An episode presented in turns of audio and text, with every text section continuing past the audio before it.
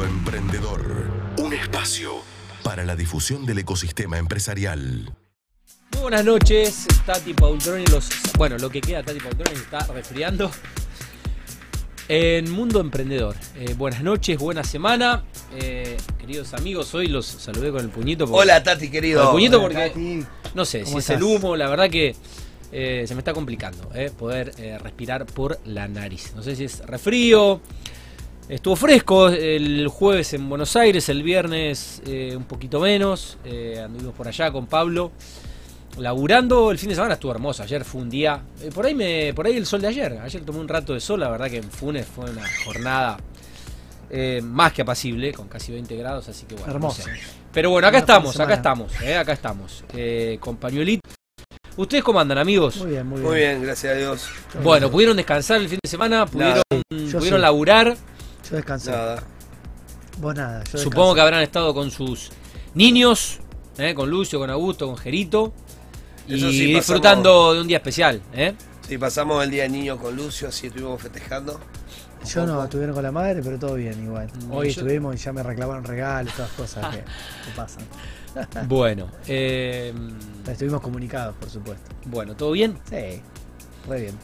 Bueno, programa número 70. 70. Programa número Redondita 70. la Querido. Gerard, buenas noches. ¿Cómo estás, amigo? ¿Qué tal? Todo óptimo, por suerte. Aquí ¿Vos estamos. todo bien? Todo bárbaro, por suerte. También un fin de semana muy lindo, con mucho deporte, un poquito de hipódromo el domingo a la tarde, sobrinitos, y acá estamos. Bueno, bueno. ¿Alguno recibió regalos? No, ¿No? no en mi No, tampoco. No. Bueno, yo, me, yo que, que, que tengo mi niño interior y que autorregalaste? que todavía no terminé de madurar, aproveché que estaba en Buenos Aires y me compré algunas cositas. Y bueno, Me compré una planta que me Ah, gustó. muy bien. em, Un buen comienzo En para el el- botánico. ¿eh? Me compré una planta en el botánico. En el. En el vivero del botánico. Y después me compré unos shortcitos. Que mm, les recomiendo que si van a Caminito, ajá. hay un negocio nuevo. Eh, no es que le quiera hacer publicidad, pero la verdad, para los futboleros y para los maradonianos, se te caen las medias. Eh, vaya, lleve- lleven un billetín. Eh, ahí en el pleno corazón de Caminito, frente al Riachuelo, frente, bien frente a la estatua de Quinquela Martín, eh, el artista de la boca, pusieron un negocio, supongo que ahí los derechos Colo tendrías que investigarlo. O lo tienen las hijas de Diego, o lo tiene Morla, porque están utilizando obviamente el nombre. Es una mina de oro, entran mil turistas por minuto, eh, más extranjeros que argentinos, por, por el, el- el cambio favorable. Llámalo del Diego. Eh, en la entrada dice la casa de Dios. Y bueno, nada, venden cosas carísimas a nuestros afectos que, bueno, marcaron un poco nuestra infancia y nuestra preadolescencia futbolera. Eh, el short del 86, el short del 90, el short del 94, las camisetas réplicas, pero están todas. Está la camiseta de Piqué roja con la banda blanca con el número 16 que debutó a los 16 años en Argentinos Juniors. Están todas las camisetas, casi todas, perdón. Casi todas las camisetas que se puso, menos Decime. la de la lepra, Nah. que está No. agotada, la que se puso lío. Está agotada. La que se puso lío, la de la moto, Ah, bien. esa, justo esa, está agotada. Está agotada, Después, bien. bueno, va, va a volver a entrar. Hoy está agotada, y bueno, el efecto Ojalá, Messi, ¿no? La, la- la globalización de Messi es una camiseta que usó Maradona y que se Para, puso ¿es Messi o es la lepra? Pregunto. Eh, o las ¿eh? tres cosas, o las tres cosas, eh, la camiseta de la lepra que usó el Diego Me hiciste acordar cuando iba, viste, a Buenos Aires o a la costa y que se puso Messi. Buscabas el llaverito y comparabas el, el de central y si había, viste, decías, ah, mirá, acá está, nosotros estamos. Bueno, usted está no agotada, Y está el otro decía, no está, está agotado. Decía, Está agotada. El otro ya se agotó. Bueno, eh, las gorras, vos Capi que te gustan las gorras. Sí. Eh, camisetas, camisetas réplicas todas, pero las del Napoli iguales, obviamente no son oficiales porque, pero unas réplicas, pero de la misma tela, idénticas, idénticas, idénticas, la un shortcito 4 lucas, una remera 7 lucas, Gerard, está el buzo Lecop Sportif del 86. eh, Está el buzo Lecop del 86 que salimos campeones. Bueno, hay un montón de, de cosas. Y bueno, nada, es como un bar temático también. Arriba, si tomás una consumición, te tomás un cafecito, podés acceder. Arriba hay como unos espacios donde hay todas gigantografías, ¿no? Impresionante. Ayer estuve subiendo un par de un par de cosas a la red social de Instagram para compartir con los amigos futboleros. Si van a Caminito, métanse en lo del Diego. Arroba lo del Diego Caminito en Instagram. Sí, Eh, tremendo. eh, tremendo. Pero llévense un billetín porque te querés comprar todo. eh, te querés comprar todo lo que es casa. Bueno, hay unas remeras. Hay unas. eh, la del gol a los ingleses. Hay una que está con Messi abrazado con la camiseta de la selección. Hay una remera que para directamente para ir a un boliche. eh, para, para salir. eh, la de Santa Maradona, ¿no? Bueno, impresionante. Eh, así que bueno, nada, me autorregalé. Me autorregalé unos, unos shortcitos ahora que se viene el calor para unos cortos. Bueno, eh, nos metemos un poco en el programa o hay que mandar saludos. Tenemos gente que saludar.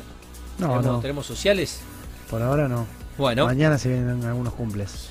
mañana ya se vienen cumples. Sí. Bueno. Em, Gen Emprendedor.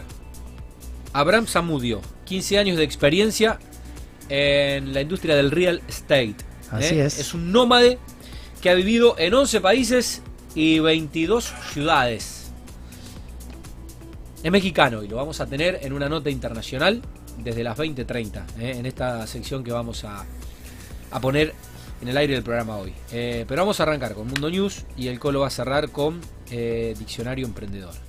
Así que, si les parece, queridos amigos, siendo las 20.16, Dale. nos metemos en la primera sección eh, de hoy. Meta. Mundo News. Mundo News. Bueno, la primera noticia eh, de las destacadas eh, que eligió la producción es del cronista.com. Desarrollo científico. Este invento argentino predice cualquier pandemia y termina con las cuarentenas eternas. ¿Cómo funciona? El grupo de científicos argentinos inventaron un mecanismo para prevenir y evitar pandemias. Así es. Esta nota es del 16. ¿eh? Nosotros tuvimos programa el 8, después el 15 fue feriado. Ya el martes de la semana pasada eh, salió publicada esta noticia que cuenta que, eh, bueno, si este proyecto funciona, si sigue adelante, si sigue avanzando, esto que viene siendo desarrollado por el Centro Interdisciplinario de Estudios en Ciencia, Tecnología e Innovación, el CIECTI, ¿eh? que utiliza inteligencia artificial, eh, busca predecir la próxima pandemia.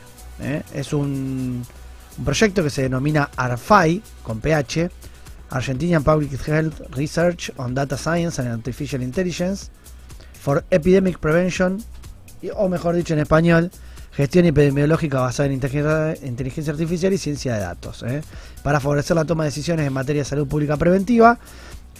Verónica Yardes es la coordinadora técnica del proyecto y es quien especificó y pudo contar que eh, esto funciona de, de determinada manera.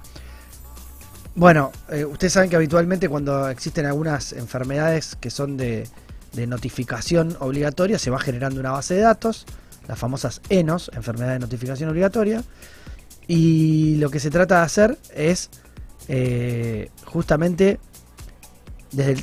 desde, digamos, la instancia de investigación, resguardar y procesar los datos en el Centro de Computación de Alto Desempeño de la UNC, de la Universidad de Córdoba, con normas de seguridad y acceso, separado del resto de los servidores, y empezar a generar mecanismos de, de- de notificación más eficaces, ¿no? más rápidos, más seguros.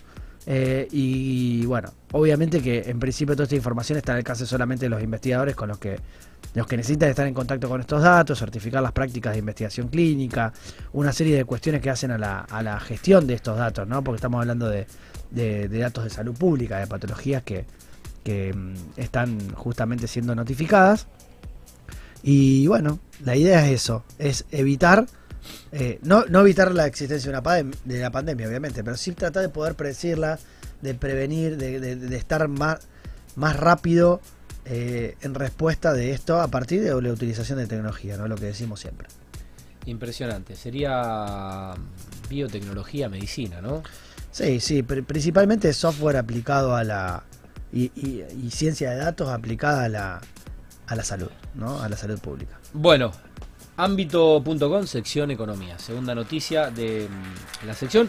Economía del conocimiento, el sector podría aportar más de 7 mil millones de dólares, de acuerdo a cifras oficiales. Se trata del tercer complejo exportador en cantidad de divisas anuales ingresados al país, detrás del oleaginoso y del cerealero. Sí, bueno, sumamente interesante todo lo que tiene que ver con la economía del conocimiento, ¿no? Argentina viene con una política de promoción de un sector industrial en particular hace muchos años, que es el software, que tiene su ley de promoción, innovación y fomento de la industria del software, con la creación del FONSOF y demás, que permitió justamente que Argentina se posicione a nivel global como uno de los países con mayor talento eh, al menor costo, lo cual a partir de una serie de incentivos fiscales también para las empresas del sector, permitió el desarrollo de una industria. Hoy tenemos la CES y la Cámara de Empresas de Software y Servicios Informáticos en Capital, que es, muy fuerte en el sector. Ya tenemos gremios, ¿eh? la Unión Informática, ya tenemos, bueno, ni hablar aquí en Rosario, la creación del polo tecnológico con más de 40 empresas del sector, no solamente de software, sino también de otras, porque justamente la tendencia es ampliar hacia otros sectores de la economía del conocimiento. ¿Qué pasó también en Argentina, además de la promoción del software? Se promovió la biotecnología. ¿eh? También tuvo su propia ley la biotecnología. Y ahora se está tratando justamente la incorporación de la nanotecnología a la ley de, promoción y fomento de la, industria biotecnológica moderna. ¿Qué pasó entonces en general? Lo que, se, lo que se hizo fue ampliar ese programa de beneficios fiscales y de incentivos a prácticamente todos los sectores que tienen que ver con la tecnología. Y eso se ha denominado la economía del conocimiento.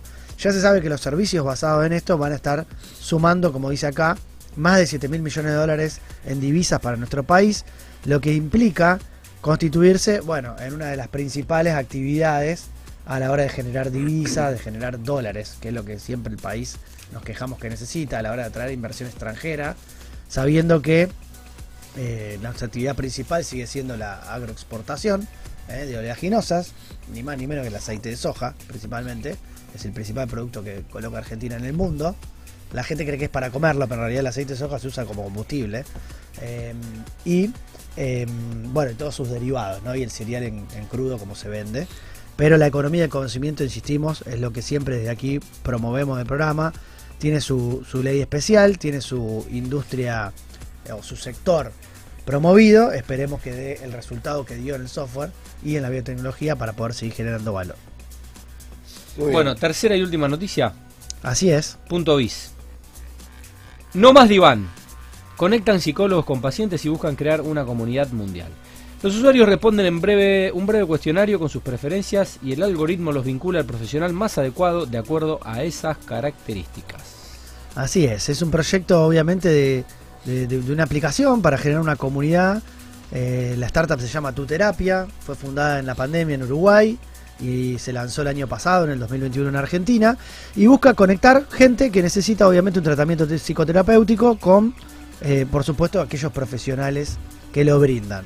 Esto lo hemos visto en todas las industrias, ¿no? Esto del, Tinder de, todo, ¿no? La, Tinderización, eh, no solamente de buscar pareja, sino también de encontrar lo que necesitas a partir de eh, justamente la geolocalización, muchas veces, que te permite a vos encontrar un profesional que esté cerca de donde vos estás. Pero ojo, porque esto apunta a otra tendencia que es la telemedicina, ¿no?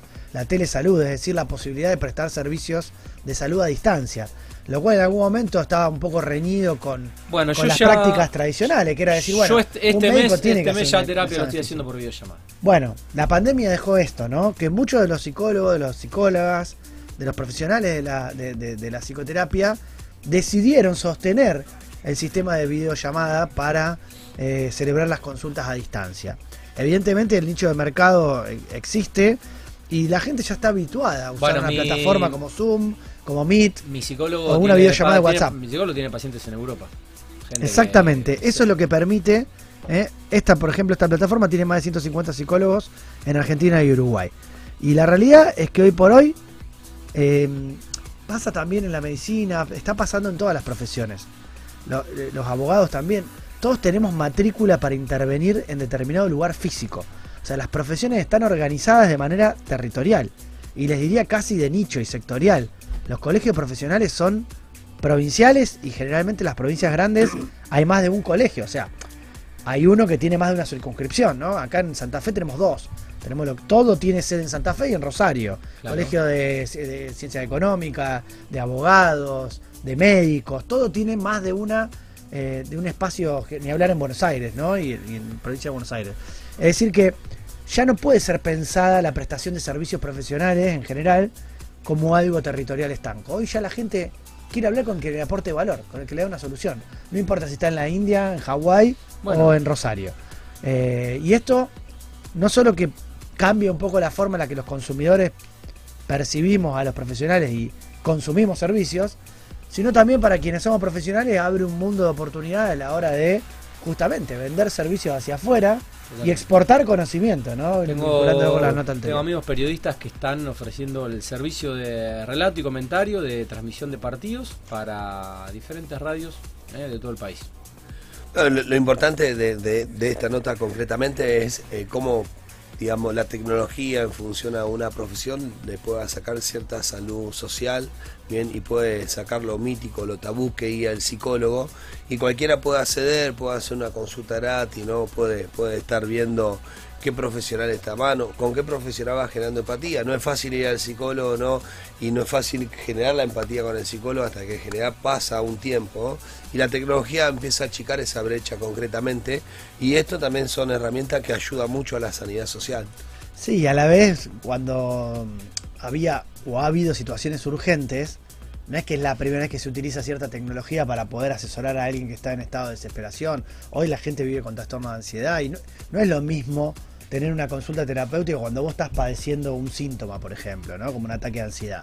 Eh. Quizás necesitas hablar con el profesional que te- de, de tu confianza, que te oriente, que te ayude a contener la respiración y, ha- y hagas lo necesario, ¿no? Lo pensaba eh, en, en las líneas telefónicas de, de Sí. ayuda a las personas que estaban en- situación crítica. eh, y bueno, hoy la tecnología permite eso, la inmediatez, ¿no? No, y abre, abre una ventana que cualquiera pueda hacer una consulta, así como cualquier joven adolescente compra un juego por internet, bien, o compra una aplicación por internet. Me imagino que muchos jóvenes, niños, bien puedan acceder ante un momento de confusión o un momento eh, crítico que estén pasando, ¿no? Poder hacer una, una consulta por una videollamada. bien, y nada, ¿no? Eh, Esto, el beneficio que puede traer para, para, para, para un adolescente que esté pasando una situación crítica.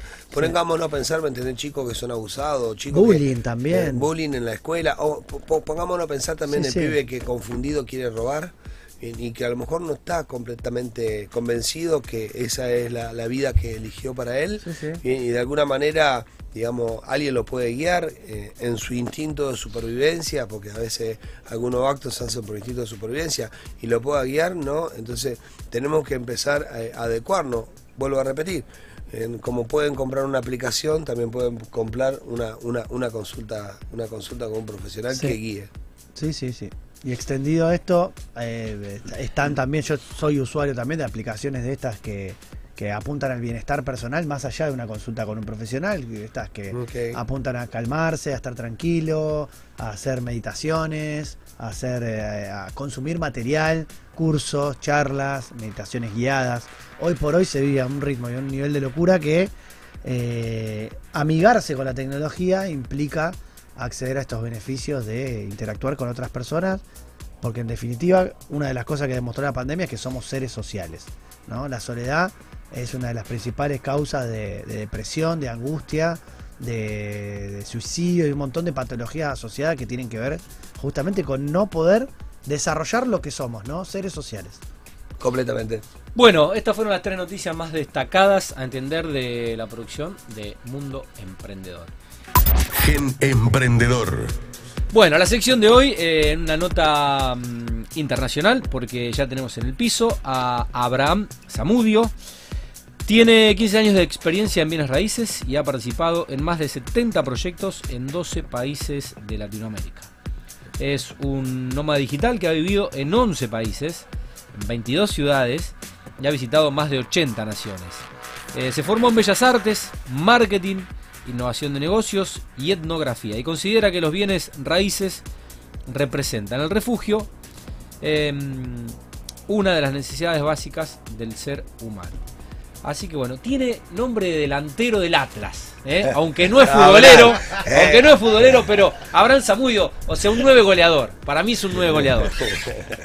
Bienvenido al programa, buenas Eh, Es- noches. es ¿Cómo un- estás, Abraham? ¿Todo bien? Un nueve goleador de- de del emprendedurismo latinoamericano. Bueno, digo esto porque es, es mexicano, es mexicano, pero bueno, eh, no, no, hay un par de, de Zamudios goleadores paraguayos, pero bueno, Qué es un- gusto, ¿no? Hoy nos damos el lujo de tener la, la sección internacional acá en vivo en el programa. tal cual. Sí. Bueno, Pablo, gracias por traer a Abraham y bienvenido al programa. ¿eh? Gracias a ustedes, muchas gracias, muy contento de estar por acá. Bueno, Le damos. qué vida, ¿en cuántos años esta vida de trotamundos? 36. En 36 años. ¿A, a qué edad empezada empezó a viajar la familia? ¿O empezaste a viajar solo cuando 17 años. naciste y te criaste en Guadalajara? No, no, eh, soy mexicoamericano. Ajá. Entonces ya traigo esa biculturalidad de vivir Ok. entre Estados Unidos y México. Bien. De ahí el, el movernos a otras ciudades, otros países por el trabajo. Y de ahí ya me voy yo a vivir a España a estudiar. A Y, los 17 ya terminaste el colegio y te fuiste a, fuiste a eh, España. digamos que me fui a encontrarme antes de terminar el colegio. Ok, ok. ya después terminé el colegio vía examen. Te fuiste a buscar para, para encontrarte. Te fuiste bien lejos. Sí, me fui a ver qué quería hacer, ¿no? Entonces ya me quedo en España estudiando y de ahí paso de, de España, paso a Francia, paso un poco a, a Polonia. Este, me quedo un poquito por ahí, después me voy a Asia, Singapur, Hong Kong, viviendo un ratito en China, regreso a vivir a Sudamérica, regreso a México, regreso a Chicago. Entonces, Bueno, ¿te encontraste? eh, sigo buscándome. Aún no sé qué quiero ser de grande. Y si estás en Rosario, porque te está buscando todavía. Sí, sigo, Bueno. sigue esa, esa búsqueda, esa rutina. Bueno, y mm, ahí leía un poco la, intro y, y tu bio, ¿cuáles eran los intereses, eh, tus tendencias de, de, atractivo? Eh, imagino que habrás laburado de todo, habrás hecho de todo lo que te interesaba hacer o para, para, para realizar un poco la vida, incluso en países por ahí donde eh, quizás no tenías los papeles o, o la ciudadanía del país en el que viviste, porque no se puede tener, ¿no? Sí, o sea, es como todo, ¿no? O sea, te vas con 17 años sin saber, sin saber nada y sin saber qué querés, ¿no? Entonces...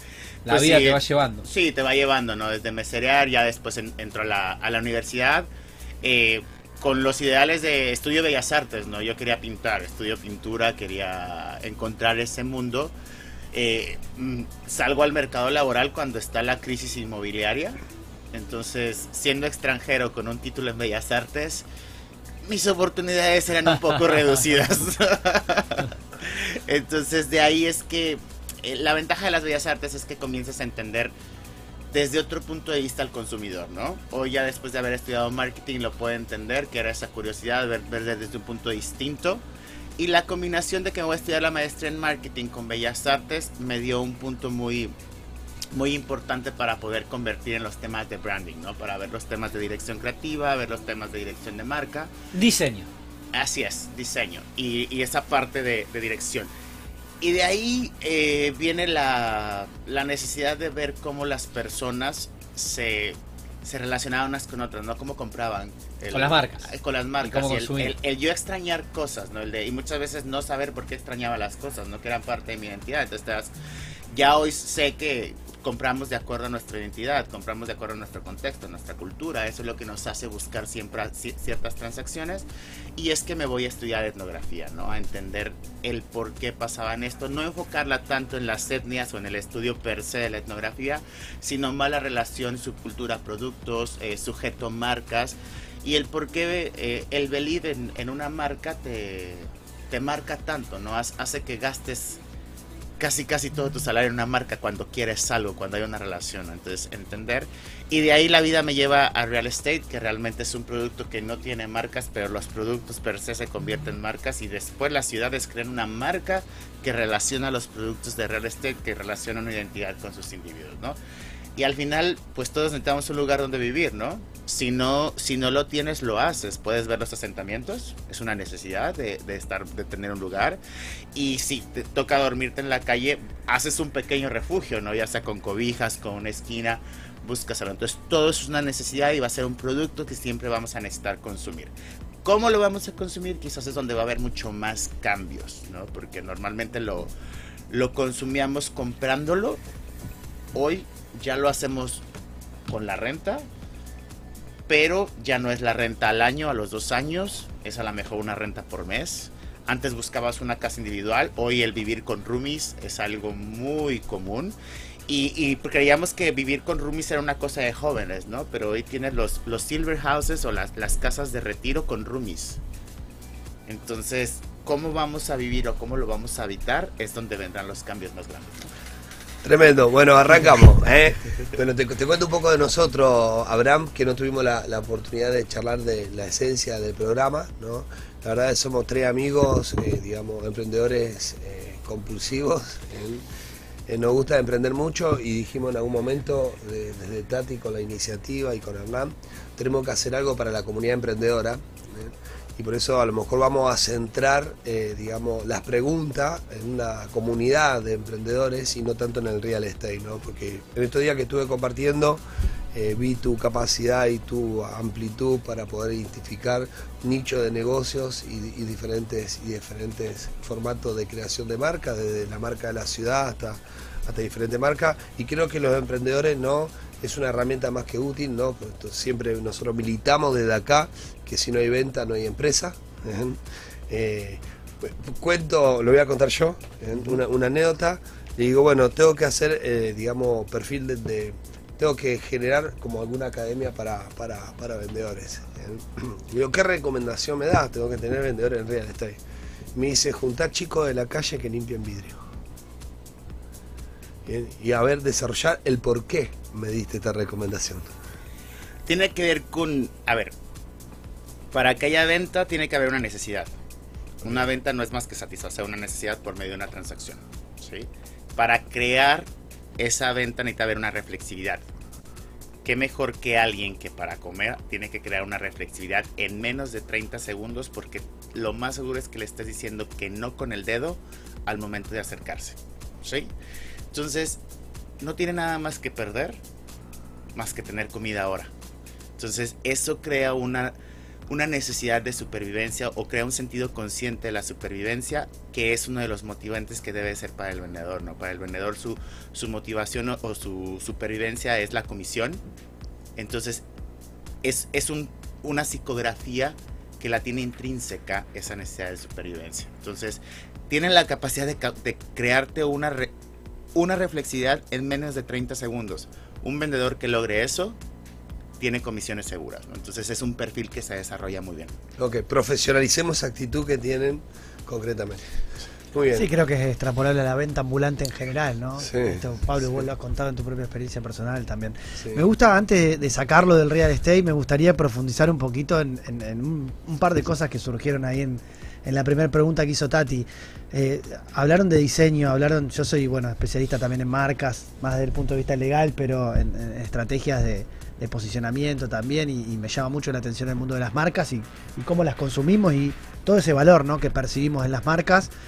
Y se habló de diseño, ¿no? Y se habló de diseño como un aspecto clave a la hora de construir branding y, y de poder elegir marcas. Y tu, tu relato también me vino a la mente y me hizo recordar eh, esto de las formas en las que consumimos hoy por hoy los productos real estate, o sea, estas rentas temporarias, este, este cambio de concepto, esto de poder vivir con un roomie, me hizo acordar a la charla del eh, fundador, la charla TED del fundador de Airbnb, ¿no?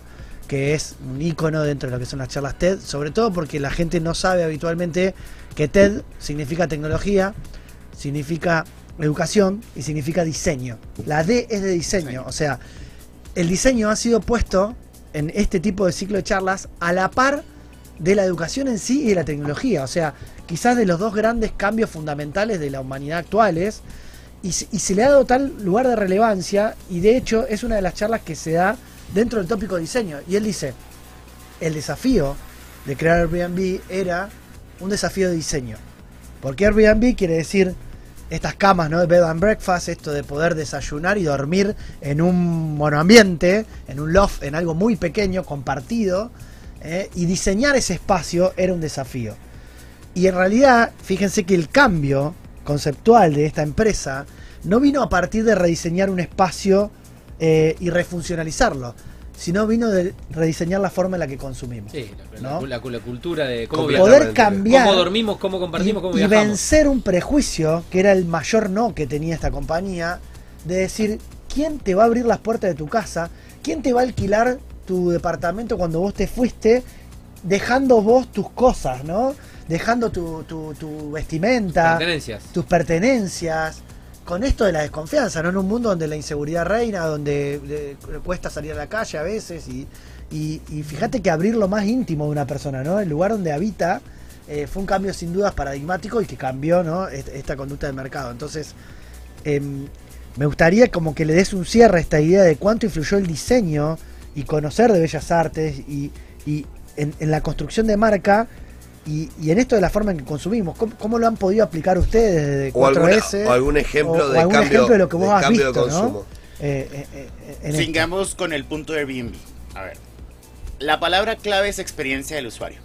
¿Sí? O sea, ¿qué hizo Airbnb?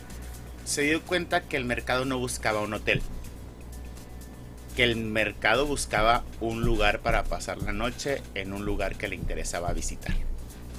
Entonces, cuando el emprendedor rehace la pregunta, reidentifica la necesidad, es donde nace una oportunidad. Yéndonos al punto de diseño, hoy por hoy dentro de la misma, de la misma marca de Airbnb tienes el fenómeno OMG, OMG que acaba de sacar como un, icono especial donde precisamente son habitaciones que no tienen la mejor ubicación o la mejor localidad, la mejor la ciudad más visitada, pero tienen la experiencia de diseño. Entonces ya se convierte esta ubicación, este producto en un punto de destino porque tú quieres ir a experienciar el diseño.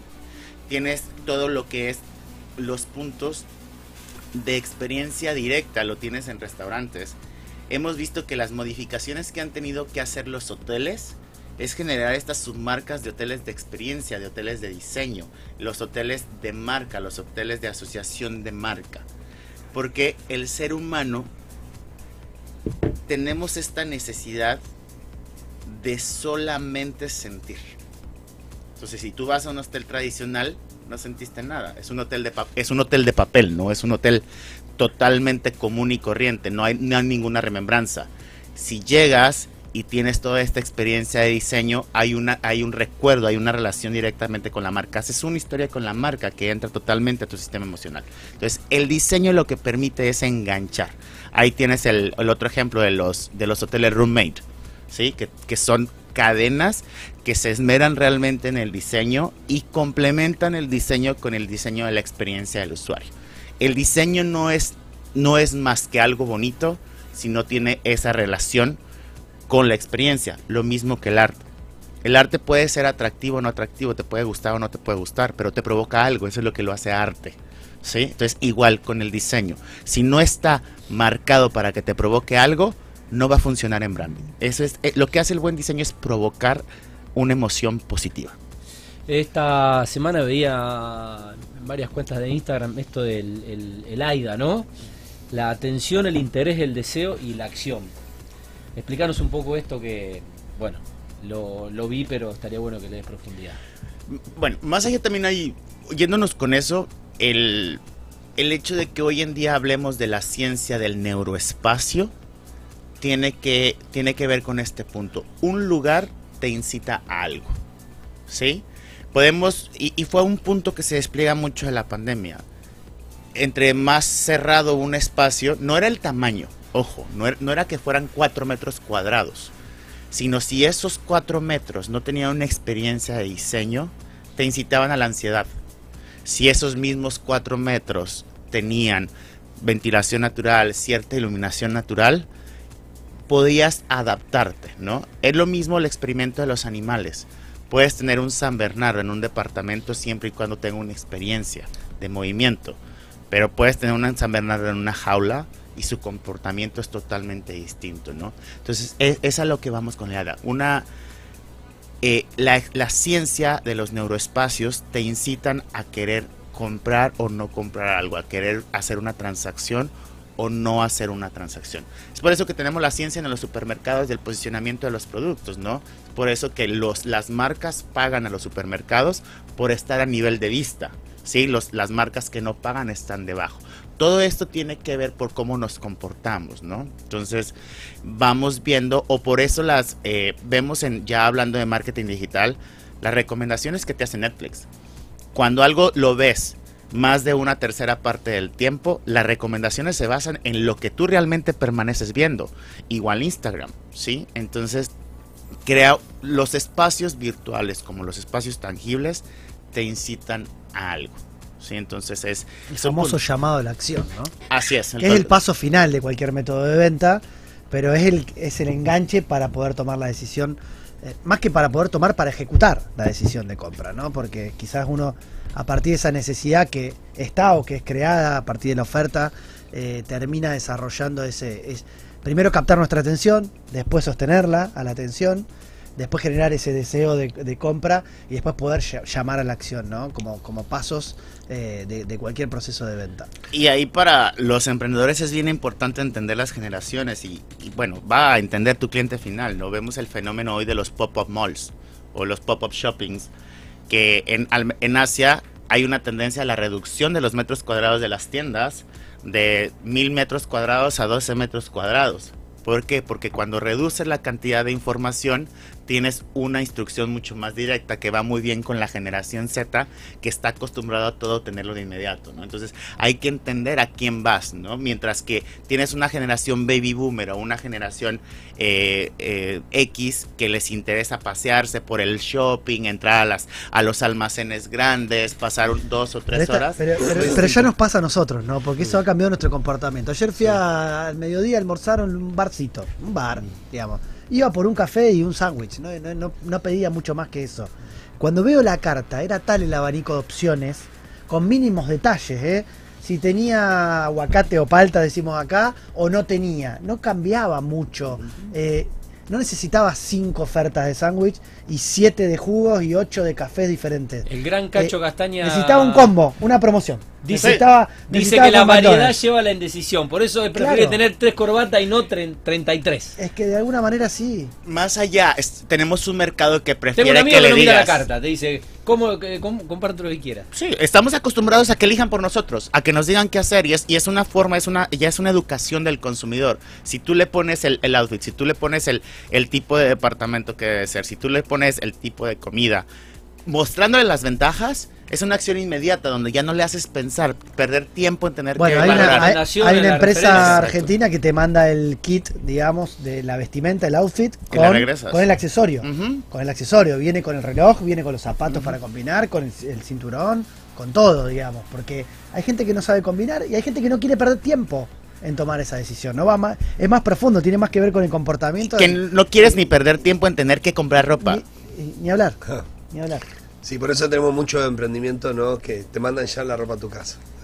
Exacto. Está bueno. Es que para, para muchas personas vestirse es algo súper básico y la verdad que eh, tener que, evidentemente deben pensar que hay gente que disfruta por ahí comprando ropa, midiéndose y demás, no es mi caso, pero hay gente que piensa que, que vestir es algo básico y, y que tener que ir a un shopping y entrar al probador y ponerte cuatro camisas, la verdad es, es más malgastar el tiempo y, y- De acuerdo. y- y- es entendible, es entendible que pase, con la ropa o con lo que, con lo que fuere, ¿no?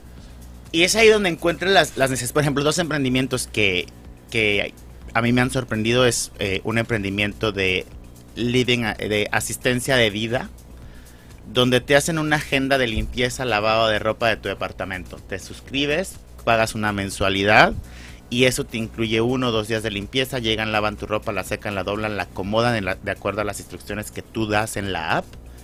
Entonces, y mandas, ma- simplemente dejas o la llave en un candado que ellos te envían con clave para que la persona pueda entrar y te están registrando la limpieza de tu apartamento por cámara. Claro, ¿cómo voy a comprar un lavarropa? Yo si pongo un lavarropa tengo, tengo que sacar las tres bicicletas que tengo, viejo. O sea, cada vez son más chicos los departamentos en Rosario. O- o Pero no nos vamos a meter en lío hacerlo. porque tenemos un constructor. Pero eh, sí, totalmente. Bueno, y mm, en función de lo que puede llegar a generar eh, ahora en el marketing digital, eh, sé de un empresario del real estate que ha vendido departamentos que... ¿Cuánto vale, Pablo, un departamento de dos dormitorios hoy en Rosario en céntrico? ¿Cuánto puede valer nuevo? 120 mil dólares. Bueno, eh, lo compraron por las fotos de Instagram. Los inversores que compraron el departamento no vinieron a conocerlo, no, no lo tocaron. Lo compraron por un, un- un buen marketing digital de esa empresa en sus redes sociales. 120 mil dólares. Sí, y una confianza que quizás está construida en otro Obviamente, lado, ¿no? una Está reputación construida de la la empresa. marca. Tienes una asistencia de marketing, bueno. tienes una asistencia de proceso. Es muy importante eso y, y que quede claro para los emprendedores. Obviamente, exacto. sí, sí. Si tú no facilitas el proceso de transacción, por muy bueno que sea tu marketing, se te va a caer la venta, porque se convierte en un dolor pagarte. Y lo que no quieres que sea un dolor es que te paguen. Ok. Eh, bueno, es- es- este comprador eh, eh, implicaba viajar con su familia, bueno, todo, todo, todo un tema. Sí, o sea, de- él tiene que estar listo para una transferencia internacional, no para una transferencia de, de otro lugar. Y O sea, fue. es hacer fácil todo. Así Y fue. eso es lo, lo que más fácil debes de hacer, es que te paguen. Y muchas veces es un punto que les falla a los emprendedores, ¿no? Cuando tú, puedes, tú quieres y no tengo cambio, no acepto tarjeta, no acepto transferencia, no acepto... Venga, hoy un, un- un código QR te resuelve muchas cosas. Entonces, es importante hacer fácil, fácil que te paguen y que te hagan la transacción. Excelente. Abraham, Y ¿qué si es por anticipado, mejor. Sí, mejor. Siempre. Eh, siempre. Suscripciones. Em, ¿Cuál es el proyecto inmobiliario que más te dio orgullo conceptualizar? Ay, ay, ay, ay, ay. No sé, como que me enamoro de todos, pero creo que a lo mejor Smart Living fue un, proyecto en, Santa Cruz de la Sierra, en Bolivia, que, que fue un reto, porque era una ciudad de desarrollo, una ciudad en desarrollo, generar monodormitorios de 24 metros cuadrados. Eh, generar un punto en una ciudad de alto calor, de alta humedad, un espacio que no se sintiera pequeño, que no se sintiera encerrado, ¿no? Entonces, lo que construimos es hacer un, un dorm para adultos, basados en los dormitorios universitarios, cómo le convertías este monoambiente solamente en su habitación para dormir, su baño y generar todos los espacios de amenidades muy concentrados para que tuviera la, pues ahora sí que la confianza de salir de su monodormitorio en pijama para hacer cierto uso de las amenidades, no una, una relación. Los espacios per se atraen ciertas personalidades, ¿no? Y eso lo pueden ver cada uno de ustedes en qué, dónde te gusta más estar en tu casa, en la sala, en el dormitorio. Y la pregunta básica es dónde tienes la televisión, en la sala o en el dormitorio. Ahí sabes dónde disfrutas estar más, ¿no? Dónde es un tiempo más personal. ¿Qué tanto tienes en el baño? Entonces, si eres de los que tiene espuma exfoliante, shampoo, jabón, tres, cuatro cosas más, quiere decir que uno de tus espacios favoritos es la ducha, entonces es el baño, entonces tiene que tener un esmero, una iluminación distinta. Entonces, es, es de ahí el, el entender. Bueno, he escuchado varios proyectos en estos días, ¿no? El proyecto de los techos de maulera para zapatos de mujeres. A ver, se, se va reduciendo el tamaño de los apartamentos, por lo tanto se reduce el tamaño de los closets. Que está comprobado que es de las principales peleas entre apartamentos para parejas. ¿Sí? Que las chicas tengan lugar para guardar los zapatos y las carteras. Y también el hombre comienza a tener zapatos de más. También. Sí, en promedio 14 a 16 pares es el, es el promedio. De las chicas de 24 a 32. Entonces, te das cuenta que solamente utilizan entre 3 y 5 pares a la semana. Entonces, cinco, se supondría que 5 espacios para zapatos en el closet deberían de ser suficientes. ¿Qué hicimos en el área del, del estacionamiento? Con- eh, construimos zapateras de techo que las despliegas y puedes guardar hasta 45 pares para los dos. ¿no? Ahí Al tenés. final, los zapatos te los pones cuando vas a subir al auto, ¿no? Impresionante. Podrían bajar en sandalias y usar los zapatos. Tema de nicho, pará, sigo, Sí. sigo con los nichos que Sí. son interesantes. Edificio que no se permiten niños. Ah, sí. Eh, viene una, dentro de la categorización de mercados, tienes eh, lo que son el mercado interracial. ¿Qué quiere decir? No, no estamos hablando de sofilia. Es donde las mascotas ya toman un nivel familiar. Deja de ser la mascota Sí. para convertirse en el perrijo, el gato hijo. Entonces no hay, está comprobado que no hay una convivencia directa entre niños y este nivel o este grado de mascotas, cuando ya se les ve de este tamaño, ¿no? Entonces ya tienes edificios que son eh, libres de niños, pero son interraciales donde las amenidades giran alrededor de la relación mascotas, pareja, mascotas, personas, ¿no? Entonces hay, hay un elemento distinto y es un micronicho que, que toma fuerza, ¿no? A ver si me sacas esta, Abraham. Mañana tengo que ir a ver un departamento porque está en el último piso y arriba está el quincho. ¿Qué hago? Probar el sonido. Edificio nuevo. Todo el que Probar se el un edificio sonido. nuevo, si tiene quincho, Probar el invitar a los sonido. amigos. Probar el sonido. Dejar caer cosas de arriba. Linda vista, sol, pero. Vamos a. Ojo, importante también Hacer con el último piso. Reservar el espacio común, vamos, hacemos un asado y ponete abajo. Pero mientras tenemos que todos estar abajo y gritamos. arriba, ¿cómo Llevo la hacemos? guitarra, todo. Yo probaría eh, Organizo un sonido, asado y me quedo abajo. sí, sonido y probaría también eh, iluminación directa e indirecta. Que no se te vaya a crear el espejo eh, calor, que se concentre el calor por, por la posición o por la orientación de ser último nivel con una entrada directa de luz. Serían dos cosas que yo, que yo revisaría y el tiempo del elevador. ¿Cuánto tardas y cuánto es el tráfico que Sí. soporta el elevador para subir y bajar? Porque si se te olvida algo estando abajo, vas a perder 12 minutos de tu vida en regresar. Muy bien. Algo sabe, Abraham. Eh, bueno, contanos, eh, a ver, ¿cómo, ¿cómo está, cuáles son un poco los, las conductas de, convivencia que hoy el mercado está intentando resolver o las necesidades con todas estas ideas innovadoras que, justamente apuntan a, a resolver algunas cuestiones o ganarle tiempo al tiempo, eh, como la de la baulera con los zapatos. Depende del contexto. El Claro, mercado es contexto. Depende de la cultura Depende de la edad del país y también creo que creo que den- dentro del mundo del emprendedurismo lo más importante es saber que tú no tienes la verdad de la realidad, que la verdad de la realidad la tiene el mercado. Ajá. Si tú quieres traducir la necesidad del mercado a tu visión del mundo, a tu contexto, seguramente te vas a equivocar. Tienes que entender el lenguaje del mercado. Para ellos la necesidad que expresan qué significa esa necesidad. No es lo mismo para mí tener hambre que a lo mejor para ti tener hambre. ¿sí? A lo mejor para mí tener hambre significa tener antojo de algo. ¿sí? Entonces cambia, eh, no es lo mismo para mí el blanco. Es cultural, el es blanco. cultural. Es cultural. Entonces, Y es idiosincrasia. cuando entiendes eso, empiezas a identificar o saber de- encontrar ese punto de necesidades para resolver. Entonces crea los procesos de innovación, puedes decirte y entender que o generas un producto que pueda madurar o generas un producto que ataca y resuelve cierta necesidad temporal. Eso es lo más importante, ¿no? Porque van a ser diferentes, ¿no? Hoy las hoy nuevas generaciones, la generación X prefiere hablar entre personas, la generación Z prefiere chatear y la generación Z y la generación Alfa están reviviendo la radio, están reviviendo el podcast, están radionovelas, todo todo lo que viene es algo algo sumamente importante entender. Contá un poco de la radionovela como tendencia. Es una de las tendencias, porque cuánto tiempo pasas en, en el auto, cuánto tiempo pasas en la calle, cuánto pasas en el trabajo. Y llega un En momento en el grandes que... ciudades hay mucho tiempo muerto. No, y, y a- y aunque estés tú en el, en el vicio normal, en el tiempo, antes pones música, pero a veces buscas una relación. La radionovela genera esa, esa capacidad de fantasía, de imaginar, porque tienes las voces, los sonidos, pero tienes tú que darle cara a algo, ¿no? en Argentina le decimos la magia de la radio. y viene. No Es- esta que tiene, tiene streaming de video, pero la vieja radio, ¿no? Y es algo que vas a, a- a tener o que buscas. Hoy lo, es un punto que han utilizado mucho los comediantes, ¿no?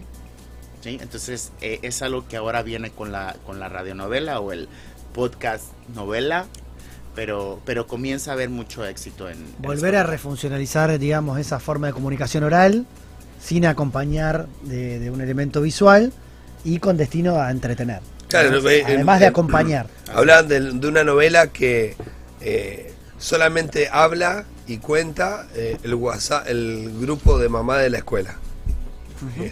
Y en vivo Es ¿entendés? que se hace una novela de eso. Hoy, hoy si estás conduciendo, eh, lo único que puedes hacer es o hablar o escuchar. O sea, eh, no puedes mirar una pantalla porque estás mirando eh, no, no tener un accidente. Tampoco podés leer mucho.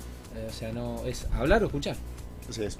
Sí, conduciendo o en un transporte público. en Bueno, en un transporte en público, tren, en- eh, por ahí si no, si no, si no manejás, te vas viendo, te bajaste un, un capítulo de Netflix y te vas Sí, viendo una no- serie, también, digo. también Cuando conducís ya, tiene la cierta incomodidad que a veces el solo hecho de escuchar, eh, hasta cerrar los ojos, digamos. Y te permite Permite- hacer otra cosa también al mismo tiempo. O sea, puedes estar escuchando y puedes estar eh, escribiendo algo, eh, cortando fruta, cortando verdura, cocinando. Entonces te permite ese acompañamiento, ¿no? sí, ha- ha- hacer alguna actividad además de estar, eh, además de estar escuchando. Abraham, yo te quiero preguntar un poco por esto de ser un nómade digital, ¿no? Esto de poder, y nómade como, como, como medio de vida, como forma de vida. Em, ¿Qué es? A ver, contanos algunos ejemplos, es muy rica tu trayectoria, contanos cuáles fueron los lugares más raros donde viviste o las experiencias más locas, o qué fue lo, lo- no sé, lo que, lo que más te llamó la atención de algún lugar en que, contrastaba mucho con tus expectativas previas o con tus prejuicios, ¿no? Porque por ahí nosotros somos latinos, no sé, viviste en Singapur y capaz que no te imaginaste que Singapur tenía tal cosa, por decir algo, ¿no? O capaz que pasó en España y no tiene por qué ser en un país no occidental, digamos, de, de- los que nosotros por ahí estamos más acostumbrados a, a visitar. Eh, no sé, tenés el micrófono abierto para contar tus experiencias. Creo que lo más divertido, lo que más me gusta hacer es no leer del lugar al donde voy. No tener nada, no reservar nada. Llegar y, y encontrar el, el hostal, llegando, eh, dejarte ir. Así es algo que, que me gusta. ¿no? Entonces, de la ignorancia nace el aprendizaje. Entonces la ciudad se va mostrando como es sin tener una expectativa de hacer... Normalmente cuando muchos amigos cuando viajan hacen una agenda de los lugares que quieren visitar, de lo que leyeron, cuál es el top 10 de lugares que tienes que visitar en la ciudad. Entonces cuando llegas y simplemente te dejas llevar por la ciudad, acabas barrios a lo mejor donde deberías de ir o te pasan cosas, pero la ciudad se va mostrando como es, vas entendiendo. Entonces siempre hay que vas girando hacia donde la gente va girando, por qué caminan hacia allá, por qué se convocan hacia allá, cuáles son las horas donde se convocan, los puntos a donde van, el, el bar donde están, mano, son sorpresas.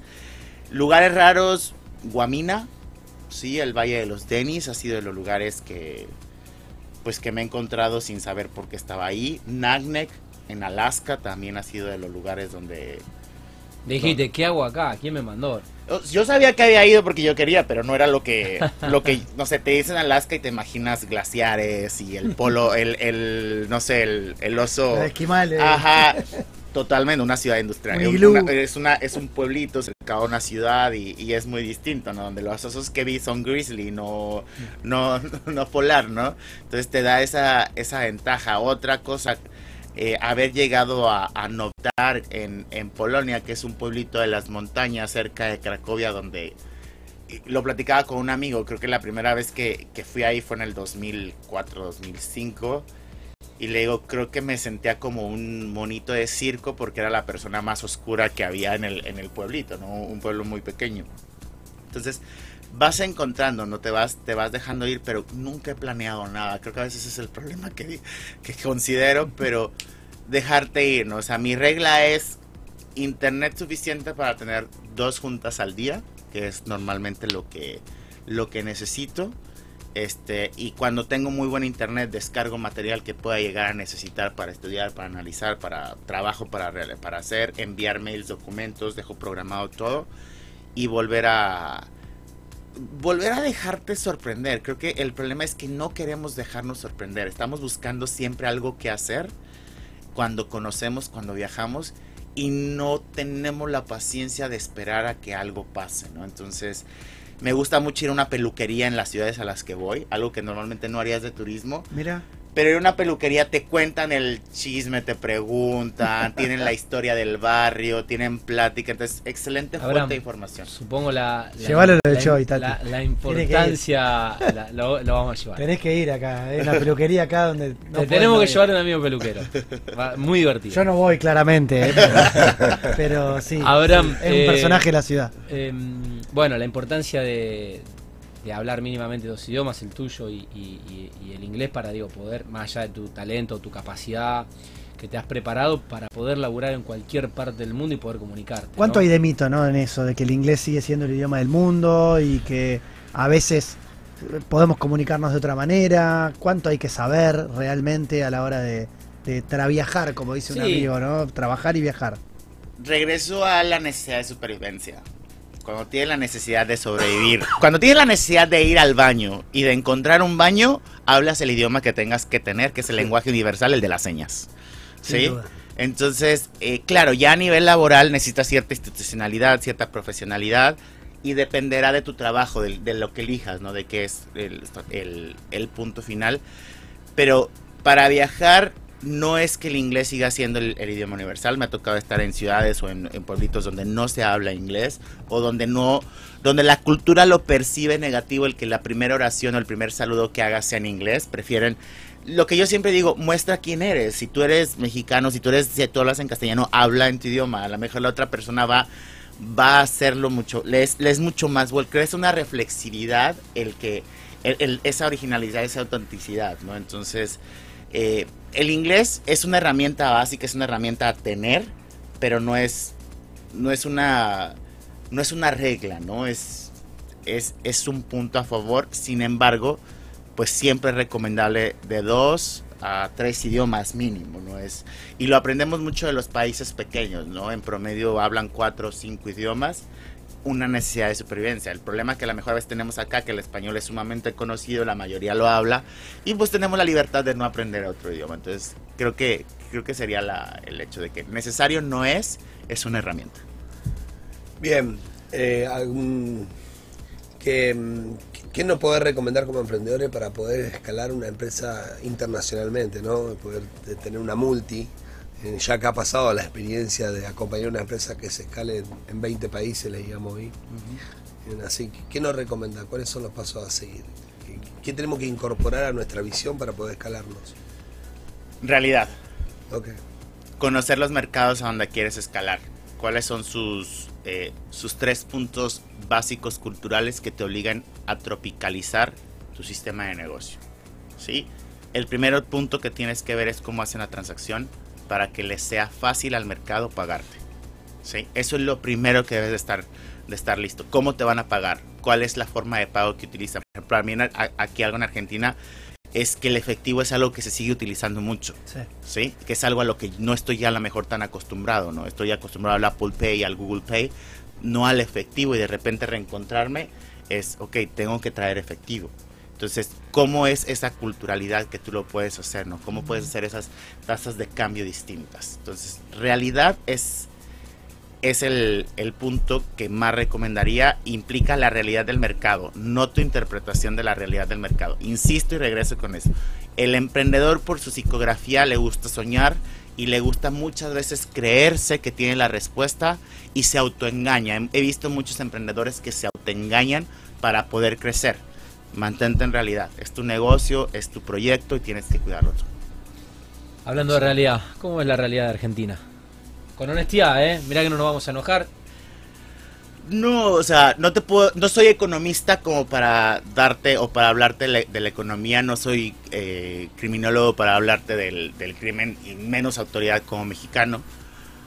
Pero lo que sí te puedo decir es que creo que como país, como ciudades, tienen una crisis de marcas sociales, de reintegración de identidades. Sí, creo que se ha exportado mucho a la mejor eh, ciertos eh, muletillas, se ha exportado a la mejor mucho el fútbol, se ha exportado esos, eh, lo, lo que viene pasando mal en el país, Ajá. pero no se ha exportado como marca lo bueno que tiene la sociedad argentina, lo, lo, lo unidos que son, el manejo de... Son un país con una inflación y siguen sonriendo, siguen sobreviviendo, siguen trabajando, siguen haciendo. Eso es marca. Sigue habiendo emprendimiento. Hay, hay, negocios exitosos. Todo eso no se exporta, solamente se habla y, y muchas veces, viéndolo acá, los primeros 10 minutos de plática que me han hecho las personas con las que me he topado, en, en el 80% de los casos, las primeras 7 oraciones son en negativa a Argentina. El dólar caro, la inflación, la inseguridad. Ajá. Pero aún así sobreviven. Y viven. Y lo están haciendo. Entonces, Y hacemos programa de radio. Así y, es, ¿por qué y no mostramos el talento. Ajá, ¿por qué no exportar la otra parte y hacerla en marca? Una marca que unifique, una marca que vuelva a tener esa identidad de lo que, de lo que es como nación en- de emprendimiento, como nación de, de economía. Sí, existe todo lo malo, como todos los países. Tienen, siempre vas a encontrar un punto negativo. Donde a mí más me han asaltado es en países desarrollados. Entonces, siempre hay positivos y negativos. Si lo primero que vendes es como si tú lo primero que vendieras de tu producto es lo malo. Eso es lo que estás haciendo con tu país, vender lo malo. Ok, si lo vas a capitalizar y hacerlo marca, bien, lo estás capitalizando. Pero no. Pero si no lo vas a capitalizar, bien, busca otra manera bueno. rentable. Así es. Sí, a veces eh, uno, uno escucha y, y una de las cosas que, ca- que caracteriza a la sociedad argentina, por lo menos en lo que uno puede ver y leer de- del autoanálisis que a veces hacemos, es eh, una palabra, ¿no? El auto boicot. O sea, el argentino es una persona que se auto boicotea todo el tiempo. Todo el tiempo. Eh, le cuesta hacerlo con los demás, reconocer el éxito, le cuesta, digamos, disfrutar del éxito ajeno y sobre todo se eh, está percibido como un valor social una humildad extrema, una falsa modestia, algo de tener que, no, bueno, soy bueno, pero no soy tan bueno. Digamos, siempre está, estamos ahí como tirándonos abajo, ¿no? Como si lo que pasara afuera fuera mejor. Y la verdad es que cuando uno sale afuera, cuando uno estudia, cuando se compara con colegas de su profesión, sobre todo de los lugares que nos venden y que se venden muy bien hacia afuera, ¿eh? y no hace falta ni nombrarlos, porque esas son las marcas. ¿eh? Si hay una marca país importante en el mundo es Estados Unidos de América, no hay ninguna duda. Eh, y tiene que ver con eso, nos han sabido vender que son algo que realmente cuando uno lo ve no es tan así, digamos. Entonces hay mucho valor en lo que estás diciendo, porque creo que como cualquier problema o cualquier situación a mejorar, lo primero que hay que hacer es identificarla, reconocerla, aceptarla y empezar a ver cuáles son las causas y empezar a pensar, bueno, cuáles son los primeros pasos que podemos dar para modificar eso, ¿no? Eh, desde este humilde espacio lo que tratamos de hacer es eh, muchas veces visibilizar, no a un futbolista exitoso, no a un unicornio, que en Argentina los hay muchos, sino gente que quizás tiene un emprendimiento de ropa o de, de, mm, un gimnasio para hacer deporte. Eh, hemos traído gente de los más diversos rubros, bailarinas, eh, que han hecho sus academias de danza. Hemos traído, por supuesto, emprendedores tecnológicos, gente de emprendimientos científicos.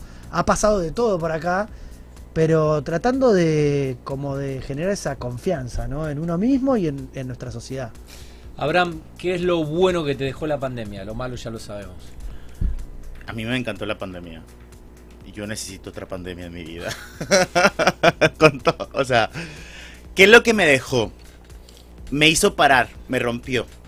De golpe no podía viajar. No tenía. sí que te sorprendió esa, ¿eh? Ajá, no tenía un departamento ¿Vos querías sorpresa? Exactamente, no tenía departamento rentado, no tenía una ciudad, no tenía. ¿A, dónde, ¿a dónde, te, agarró? Tulum. Ah, bueno. ah, bueno. bueno, no me agarró en Tulum. Este. Tenía la playa, ¿no? Y qué, qué mar. al final, después de, de vivir un par de semanas con mis papás, que ya no te adaptas, yo tenía más de 15, 16 años sin vivir en casa familiar. Haber vivido una semana con mi hermano, que somos alfa y omega, que lo quiero mucho, pero me estresaba.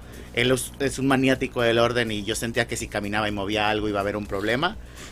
Decido irme a, a, Tulum a, a pasar el tiempo. Y estuve nueve meses en Tulum. Entonces ¿qué tuve? No podía viajar, pero como todo el mundo estaba viajando a Tulum, era como que tener pedacitos de mundo en la playa, ¿no? Claro. Y esa convivencia, esa mezcla. Y fue muy interesante porque se convivió, se convirtió en un. Todos estábamos pasando por lo mismo, todos teníamos que seguir produciendo. Y, y, era una forma de hacer relaciones, de hacer networking de una manera diferente y hacer negocios de nuestras empresas entre las empresas, ¿no? Entonces, creo que me di cuenta que lo vimos como una oportunidad para no perder la cabeza, sabiendo y teniendo en, mente que teníamos la enmienda de seguir produciendo. Entonces se convirtió en algo... y a nivel social, o sea, externo a tu experiencia, ¿cuánto crees que aceleró los cambios tecnológicos? ¿Cuánto crees que, que ayudó, por ejemplo, a que el efectivo, a, que los seres humanos se bancaricen, que la educación se digitalice. Eh, ¿cuánto, ¿Cuánto viste de positivo en esos cambios? A ver, no creo que haya acelerado, más bien nos obligó a usarlo. Ya estaba. Era una de las preguntas que se habían... Sí, sí el Zoom ya existía. Ajá, yo, ¿cuántos habían usado? Fue un instinto de supervivencia. Sí, o sea, al final, cada análisis que hacemos eh, nos remonta al ser humano y su instinto básico de supervivencia. Y en este caso ni siquiera fue instinto, muchas veces fue obligado. ¿Sí? O sea, si quieres trabajar, ajá, tienes que conectarte. Lo quieres educarte, tienes que ir al colegio, tienes que... Y obligó a las personas a reconocerse porque tenían que, podemos ver la, curva de la pandemia que nos muestra que primero las personas trabajaban más, el, trabajo, el teletrabajo fue un escape, no tengo otra cosa que hacer, no puedo salir, no estoy pensando en ver a mis amigos, me trabajo más, pero vemos después la curva, después cómo bajó. ¿sí? Cómo ya tenías ejercicio en línea, chats en línea, nuevas formas de hacer. Todo competía contra ese tiempo en línea. Exactamente, de Sobre oferta de cursos, charlas. ¿Cuántos cocineros de pandemia no tienes? ¿Sí? Entonces fue un tiempo que también te podías capacitar de una manera distinta, ¿no? Entonces... ¿Y cuánto quedó de todo eso? ¿Y cuánto se fue? Creo que estamos en un proceso de readaptación. A ver, no creo que nada vaya a ser igual. Creo que eh, la forma de trabajo será híbrida porque también las empresas eh, vieron un costo-beneficio y los empleados dieron un costo-beneficio, ¿no? O sea, ahorrarte dos días de trabajo al, de ida al trabajo es ahorrarte gasolina, es ahorrarte transporte, es ahorrar cierto tiempo, ¿no? Pero sabes que no es sano trabajar y estar en el mismo lugar todo el tiempo, que llega un mundo en el que el cerebro se cierra, ¿no? Entonces creo que el formato será híbrido, la educación será híbrida. Ya es híbrida. Ya es híbrida, se mantendrá Ya hay híbrida. clases híbridas. Y también las comunidades serán híbridas. Eso es, lo, eso es el cambio más importante que veo post pandemia, que tendremos comunidades híbridas donde socializarán digitalmente. Y Pasamos de la sociedad personal. líquida a la sociedad híbrida. Definitivamente, ese es nuestro nuevo, nuestro nuevo Reneview, ¿no? Eh, lo voy a meter a. es- el triple impacto es un tema que le gusta a Pablo y es un tema de, de la industria. Eh, leía que, bueno, obviamente en Latinoamérica somos algo así como 357 millones de habitantes. Como bien dice Abraham, todos necesitamos un hogar, un techo. eh, algunos lo tienen, otros no. Pero bueno, el sector de la construcción es el responsable del 36% del consumo final de la energía global de casi el 40% de las emisiones totales, directas e indirectas de, eh, de oxígeno y mm, más del 45% de la generación de residuos. Vos que tenés mundo, ¿hacia dónde estamos yendo eh, con la producción y con la ecología y con el mundo en el que tenemos que seguir teniendo calidad de vida? Acá estamos con un problema que lo estará sufriendo, que están, está- están quemando el delta del Paraná y cuando el viento viene para Rosario no se puede respirar. Hay gente que pierde la voz, hay gente que eh, tiene problemas en, en las vías respiratorias, en los ojos. Eh, y bueno, eh, se está quemando el delta del Paraná para producir, pero bueno, es, un- es con- contraproducente, ¿no? Estamos dañando el planeta. Creo que estamos en, no te puedo decir ni que en un despertar, sino estamos en un punto de molestia. Te voy a decir por qué. La generación alfa, que es la generación que nace después del 2010, Greta Thunberg, por ejemplo. Ajá. será una generación que una de sus principales características es el desarrollo de ecoansiedad. ¿Sí? Entonces, cuando tú tienes un hijo que de repente te llega con preocupaciones de ecoansiedad, es algo que te hace cambiar tu perspectiva de lo que haces.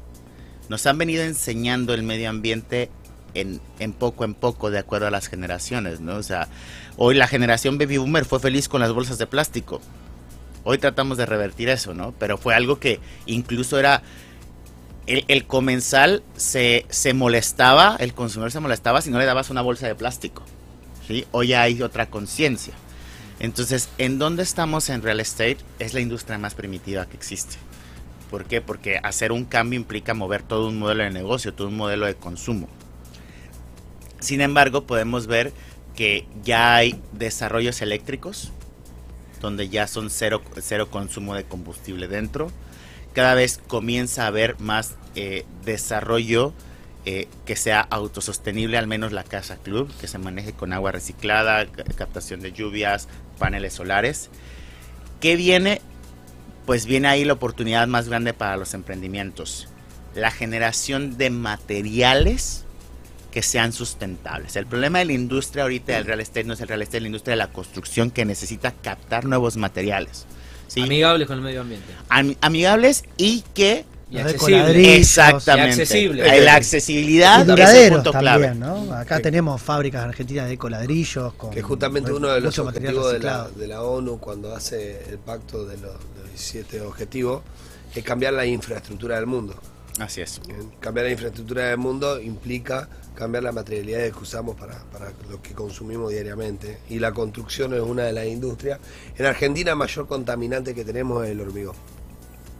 No, bueno, Me, me corrijo, perdón, dije oxígeno. eh, Dióxido de carbono. Era dióxido de carbono, C- C- CO2. Pero aquí hay otra gran oportunidad para los emprendedores. Eh, las ciudades eh, tienen una tendencia a, eh, después por pandemia, a comprimirse de nuevo.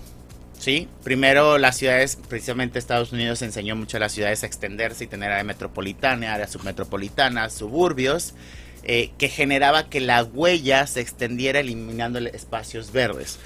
Hoy en día la, la teoría o la, el movimiento del mercado es recentralizar, regresar a los centros de la ciudad, que los centros de la ciudad no sean el barrio peligroso, sino esa recuperación de centros históricos.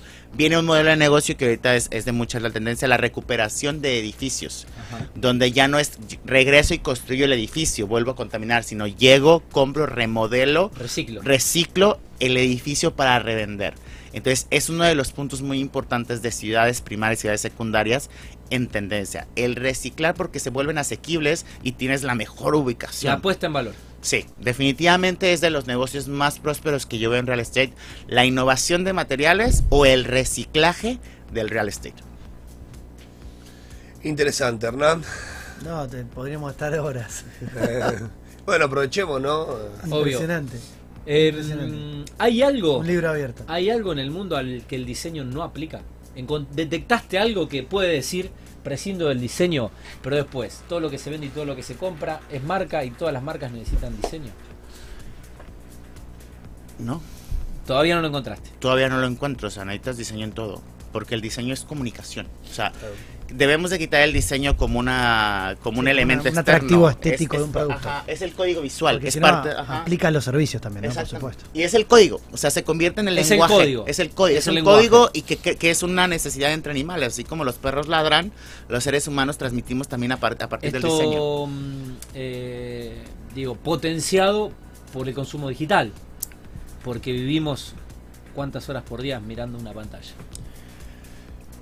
Puedes revisarlo cuántas horas pasas al celular, ¿no? No lo Ahí quiero, no lo quiero revisar. No lo quiero revisar. Estoy casi en 6. No lo quiero No revisar. Hace mucho no lo reviso.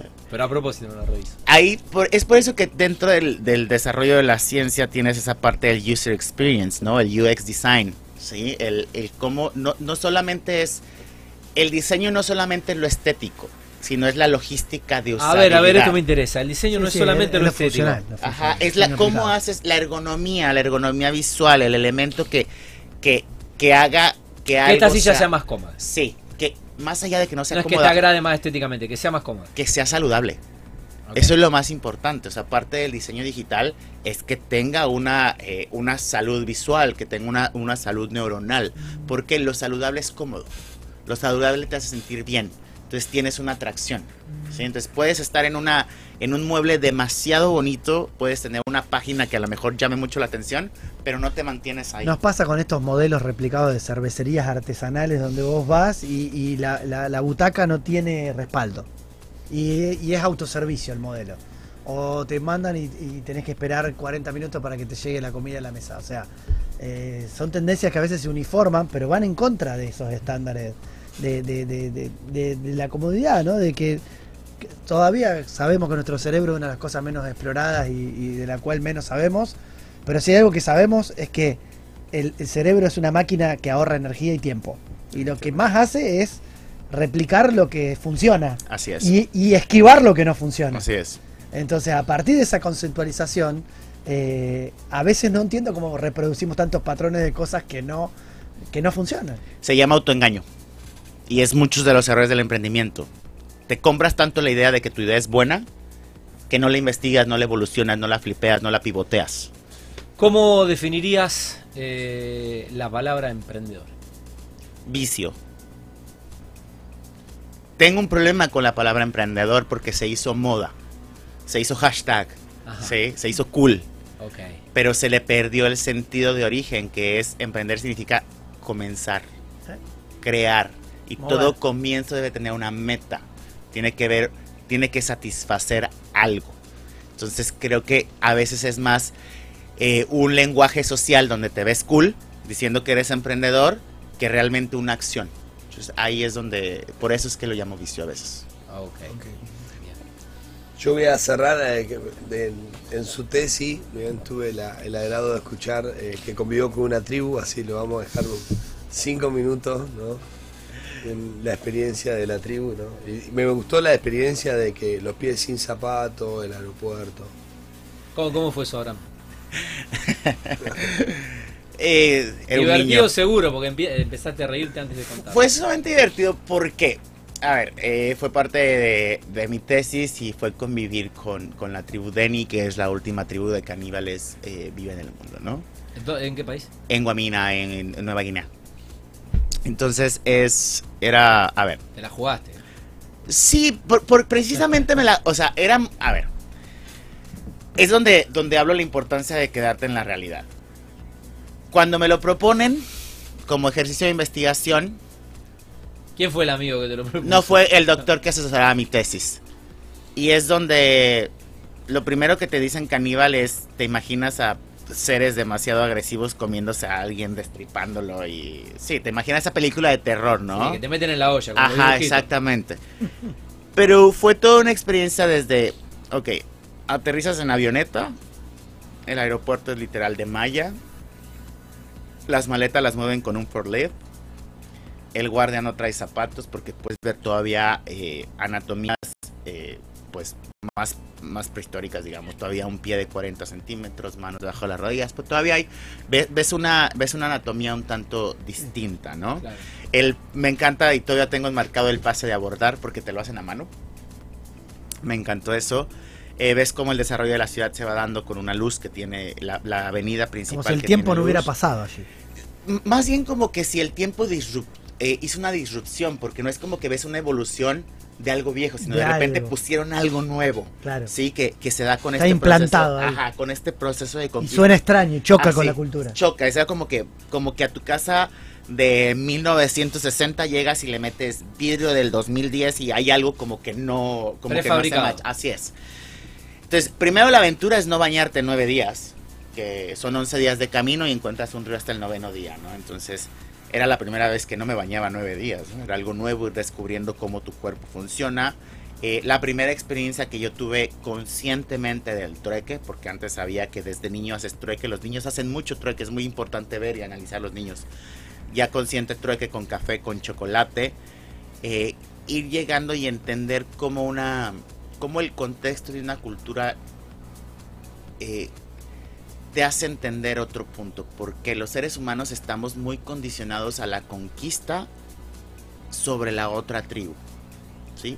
Creemos que tenemos superioridad, que nosotros tenemos derecho, que nosotros sabemos que tenemos la verdad, porque es nuestro cerebro haciendo un, refugio de validez. De, no exponerte, es, es, es mantenerte vivo, es ese es el complejo de seguridad. Cuando llegas y tienes una tribu que hace totalmente diferente las cosas, es un shock primero, ¿no? O sea, ¿por qué tienen hambre y hay un puerco que lo mantiene en vivo? Este, ¿por qué, por qué su base se basa, su alimentación se basa principalmente en camote? Este, y por qué eh, se rige de acuerdo a, a tapar genitales con una semilla, por qué son poliamorosos. Poliamorosos. ¿Eh? ¿Cuántos poliamorosos tenemos en la sala?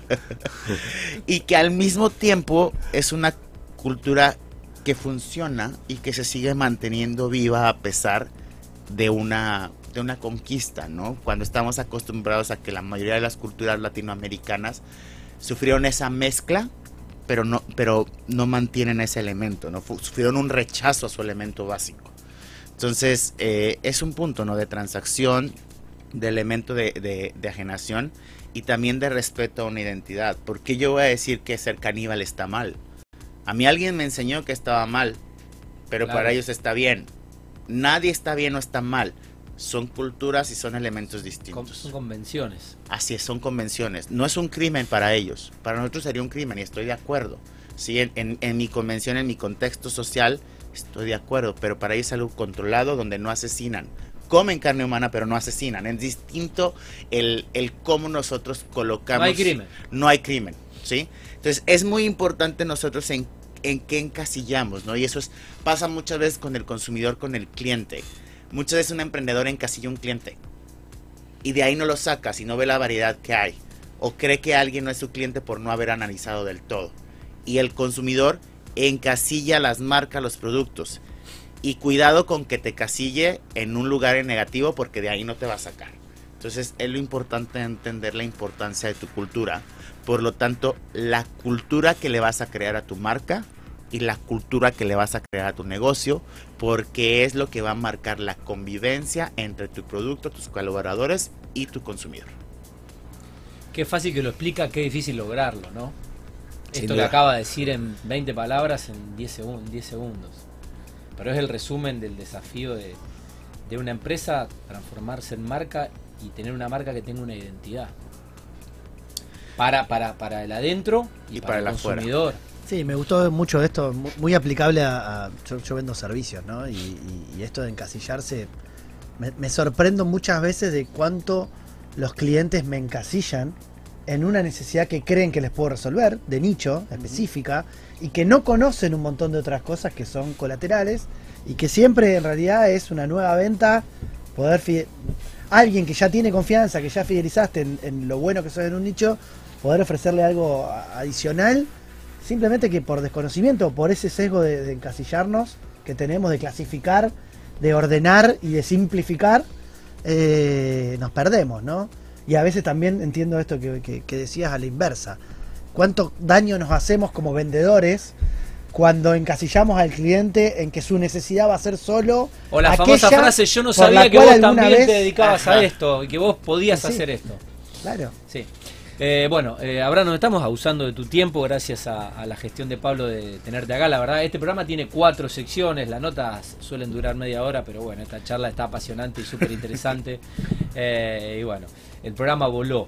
¿Qué, te, ¿Qué, te, mueve, qué te inspira? ¿Cuáles son los sueños que, que hacen que sigas viajando por el mundo detrás de proyectos? ¿Cómo, te, cómo, cómo alimentas tus, Consumer Journey, o lo que, se, lo que sería en traducción español el, la línea o el, el camino del, del consumidor, entender al consumidor es mi... o sea, tu, obsesión es sacarle, acá decimos sacarle la ficha. Tu obsesión es todo el tiempo tratar de decodificar qué quiere. Em, no qué quiere, cómo lo... ¿Qué necesita? ajá, cómo llega a ello y cómo lo toma y cómo lo utiliza.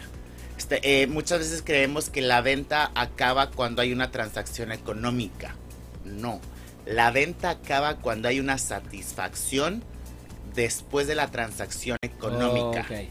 Si no, si el producto no satisface... Tiene que haber un buen servicio postventa. Ajá, no va a haber una recompra, no hay una fidelidad, no hay una... no, la compra no hizo esa satisfacción que era Para que, que sea venta tiene que haber satisfacción. Sin duda alguna. Y, mucha, y se nos olvida que es después de la transacción. Porque no... O sea, no hay empresa en una sola compra, ¿no? Nunca. insostenible una empresa que solo vende una vez. No puede haber. No puede haber. Y, muchas veces, por ejemplo, en real estate, en la industria de los autos, a lo mejor vas a tener una compra. Pero en estas industrias grandes de, o de, de, de, la transacción es la recomendación. Tú provocas otra compra. Claro. Em, bueno, y el foco eh, está ahí, ¿no? En obtener esa información de ese proceso postventa que a veces este, es desatendido, ¿no? Sí, es... Contestar los reviews, revisarlos, mirarlos, ver qué se dice, ver qué se habla en redes sociales, ver qué poder evaluar. Entrevista a profundidad, Mystery Shoppers, evaluación. Sorprender a tu equipo, sorprende tú a un equipo tuyo, ¿no? Es, evalúate tú mismo. Ah, y contrátate, contrata tus servicios. Bueno, eh, sos un tipo muy leído. Eh, un libro, un libro. Vamos a, siempre recomendamos una lectura para nuestros queridos emprendedores. Difícil, ¿no? Habrás, habrás leído muchos libros que te habrán, te habrán marcado, pero si tuvieras que, no sé, uno que sea un poco tu Biblia, ¿no? O que decís, bueno, un emprendedor no puede cometer el pecado capital de no invertir el tiempo y leer este libro o audio escucharlo. Tribus, de Seth Godin. Ahí vamos a tomar nota. Creo que es un libro de tendencia, es un libro que explica bien las diferencias del consumidor y sobre todo le puede abrir los ojos al consumidor a no encasillarse en un tipo de de, de, cliente. Creo que hay un, hay un vicio en los emprendedores en quererle vender solo un mercado joven, cuando el mercado joven no tiene plata para comprar todo el tiempo, ¿no? Y descuidamos el mercado de niños, el mercado de ancianos, el, mercado de... Eh, estos mercados que, creemos que no son cool, que creemos que no son fashion, que creemos que no son, que, no son elementos distintos y se me viene a la mente un emprendimiento que me encantó de Colombia, se llama eh, comunidad eh, eh, Vitalidad. Vitalidad Club se llama la, el emprendimiento. Es una agencia de viajes que se. El eslogan es siempre joven, Vitalidad Club siempre joven. Es una agencia de viajes para mayores de 55 años. solamente organiza viajes para personas mayores de 55 años basados en actividades y en regresar movilidad, juventud, conocimiento al mercado silver. Sí, Entonces, son, es, es siempre buscar eh, el mercado completo, no, no creer que solamente un joven compra. Sí, me gustó mucho, no tanto. eh, veo una gran habilidad para segmentar, pero no, no tanto en el nicho o en la especialidad, sino que tu foco está mucho más en entender a los distintos rangos etarios, a los géneros, a, a las distintas percepciones culturales, probablemente. O sea, el nicho no está tanto en lo que ofrezco, sino en las subclasificaciones o subvariantes, y hay que ser mucho más específico, ¿no? Abraham, eh, ¿hoy pensás que esa obsesión eh, te llevará por el mundo hasta, hasta el final? O, Hasta o- Rosario, hasta Rosario. ¿Hasta, hasta, hasta- hasta cuándo te ves? ¿Hasta cuándo te ves haciendo esto? ¿Te lo preguntas? Eh, sí, me lo pregunto. Quiero regresar ahora a la escuela con el postdoctorado. Eh, quiero hacer una investigación intrínseca en generación alfa. Este, entonces, no sé, me- es lo que me hace vivo, me apasiona, me gusta, no. No te- sé no si te lo cuestion- no te lo cuestionas de No, momento. No, y si, nunca me he cuestionado, no, o sea, o sea, el mundo es uno y. Y no sé, o sea. No, o sea, quiero seguir viajando, quiero seguir estudiando. Y, y si tengo que viajar de manera digital, pues viajaré de manera digital. Pero no sé, espero que, que se invente pronto la teletransportación Sí, porque ¿no? ya me canso en los vuelos largos. Pero es, es un proceso, ¿no? ¿Hay algo que no te hayamos preguntado eh, que consideres que sería importante dejarnos en el final, una, una reflexión? Eh, algo que, bueno, hayamos obviado.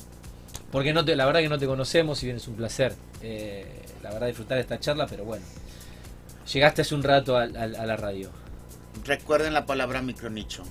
Eso es lo que, lo que les digo, el hipernicho. El concepto de hipernicho es clave para el emprendedor. Ok. Bueno, muchas gracias. A ustedes. Gracias. Abraham, un placer enorme. Eh, Bueno. va- va- vamos, vamos a hablar unos minutos de coworking, intendencia de coworking. Así que va a estar Hernán así. Podés meter unos bocados, quédate, quédate en el piso. Vale. Bueno, genio, la verdad, un lujazo que Pablo nos permite darnos eh, querido mundo emprendedor, una nota internacional, global, que aplica a todos los mercados y que bueno, la pudimos tener in situ acá en el estudio de Radio Vortex. Así que, bueno, felicitaciones por la carrera que estás haciendo y, y bueno, eh, qué bueno que Pablo eh, te haya podido contactar. Bueno, Abraham Zamudio, eh, eh, mexicano, un crack directamente. Bueno, estamos en la recta final del, programa después del notón con, con Abraham Zamudio. Tenemos una difusión, Colo, antes de presentar la última sección. Sí, así es. Los amigos de JCI Rosario, la Cámara Junior Internacional, que desde hace 76 años trabaja aquí en Argentina para producir cambios positivos, obviamente, en la comunidad y que apunta a la actitud de los jóvenes de entre 18 a 40 años. Em, desarrolla una nueva edición del programa TOIP. TOIP quiere decir Ten Outstanding Young Persons, ¿eh? ¿eh? jóvenes, 10 jóvenes sobresalientes que empiezan, eh, bueno, obviamente a nivel provincial y después pueden ser convocados a nivel nacional y después pueden representar a nuestro país en la competencia internacional y se viene desarrollando aquí en nuestra provincia del año 2001 y bueno, que tiene por objeto reconocer justamente la labor destacada de los jóvenes que han venido realizando aportes significativos dentro del desarrollo de su comunidad, del país, con logros y valores y, en di- y se desarrolla, digamos, en distintos em, dentro de distintas áreas. ¿eh? Y bueno, que he tenido la suerte de, de- de- de ser parte de esa, de esa premiación, de ese reconocimiento. Premiado y, y entregaste en la- premios también. Sí, en el año 2020.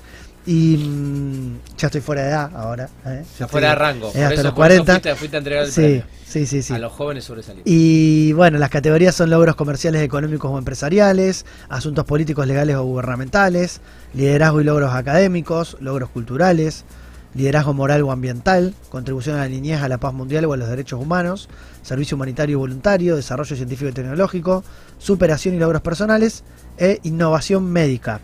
Lo importante de esta convocatoria es que estamos difundiendo para que quienes nos están escuchando, si con- conocen a alguien o consideran que alguien merece puede, este puede reconocimiento, calificar. puede aplicar, ¿eh? puede aplicar a través del, de, de ponerse en contacto en las redes sociales de, de, de JCI Rosario, en Instagram, en Facebook, en LinkedIn, y se puede proponer a alguien, siempre tiene que haber una institución, alguien que, que apadrine esa, esa aplicación, esa solicitud.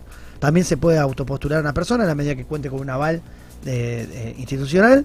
Y bueno, pueden acceder a esta em, ceremonia que realmente es, eh, es muy interesante. Han sido Tuve el gusto de conducirla al último. y que vos has tenido el gusto Ahí de el conducir el año pasado. el amigo. José Ferrari, el cuarto Stone. Exactamente, así que bueno, eh, seguramente tendremos en el próximo programa o, o en los próximos gente de la, de la organización contando un poco de esta iniciativa.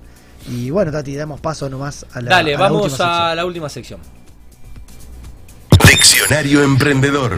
Bueno, el Colo, como siempre, que produjo el guion, eh, me dio la definición de lo que mm, para Wikipedia es la palabra coworking, pero teniendo al crack de, mm, de Abraham Colo, me gustaría alguien que vivió en 22 ciudades y en 11 países, que él, con tanta calle eh, y tanto laburo seguramente colaborativo y, y- y tanto coworking, eh, pueda hacer un intercambio con vos.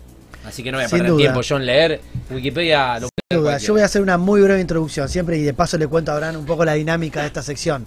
Sabemos que el mundo de las startups y de la innovación habla en idioma inglés en, en- en buena parte y que cada, eso, cada uno de esos términos quizás no son de- de- de- del habla común, ¿no? De- son terminología específica.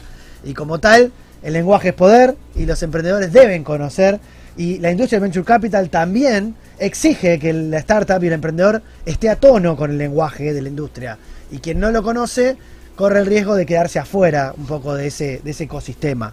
De ahí es que hacemos el esfuerzo siempre semana a semana de traer algún término de la industria eh, vinculado al marketing, vinculado a la industria de venture capital, explicamos lo que es un pitch, explicamos lo que es un deck, eh, eh, distintas metodologías que se utilizan a la hora de emprender.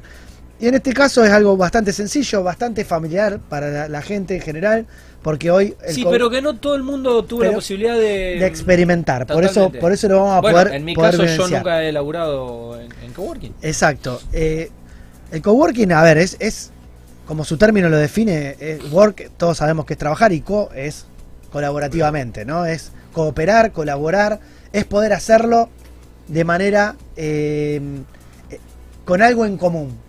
Eh, hoy está asociado principalmente a un espacio físico, ¿no? Totalmente. Y es un cambio en el hábito de consumo, de la forma en la que las oficinas se organizan. Abarataron costos. ¿eh?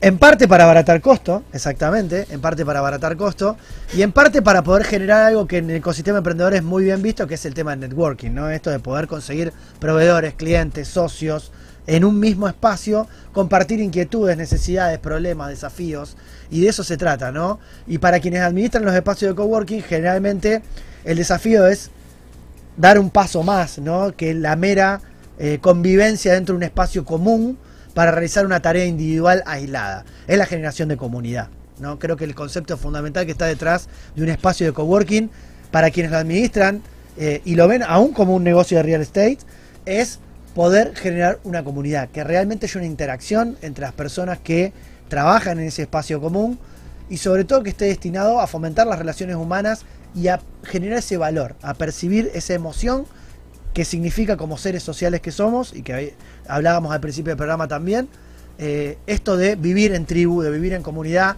y hacer del espacio de trabajo un lugar más agradable, ¿no? Eh, así que me gustaría que, que- que Abraham pueda, pueda Obviamente. contarnos acerca de su experiencia, eh, entendiendo que seguramente su teletrabajo, su trabajo a distancia, su, su home office digital y nómade, lo ha llevado por, por distintos lugares que quizás no han sido eh, coworking tradicionales, o sí, no lo sabemos, pero que nos gustaría que nos compartas. Pues creo que el primer coworking al que fui fue la mesa del comedor con mis hermanos cuando hacíamos la tarea. Sí, desde ahí es... no- soy muy desordenado, entonces yo le robaba las- los lapiceros a mi hermano que él siempre estaba ordenado, ¿no? Entonces él colaboraba con mi necesidad. Entonces eh, es, es, es, un, es, un, es un sistema de comunidad. Tiene un punto de back financiero, claro, era una forma de, desde el punto de vista de negocio, es una forma de maximizar el uso de los metros cuadrados, ¿sí? Porque lo rentas por hora o lo rentas de, de una manera distinta. Y a nivel emprendedor, o hoy en día a nivel empresa, es una forma de disminuir tus gastos fijos porque se convierten en gastos colaborativos, ¿no? Metros cuadrados que antes era una sala de reuniones, muchas veces no lo utilizas todo el día o todos los días, entonces se convierte este elemento colaborativo. Eh, ¿Cuál es mi, mi, lugar favorito de coworking? Te puedo decir que a mí es la calle, una cafetería tradicional, un restaurante tradicional, un elemento que me permita estar observando, eh, el, nutrirme, porque es mi industria, ¿no? Eh, trabajo para la industria del real estate desde, la, desde el punto de vista de una industria de observación de conductas.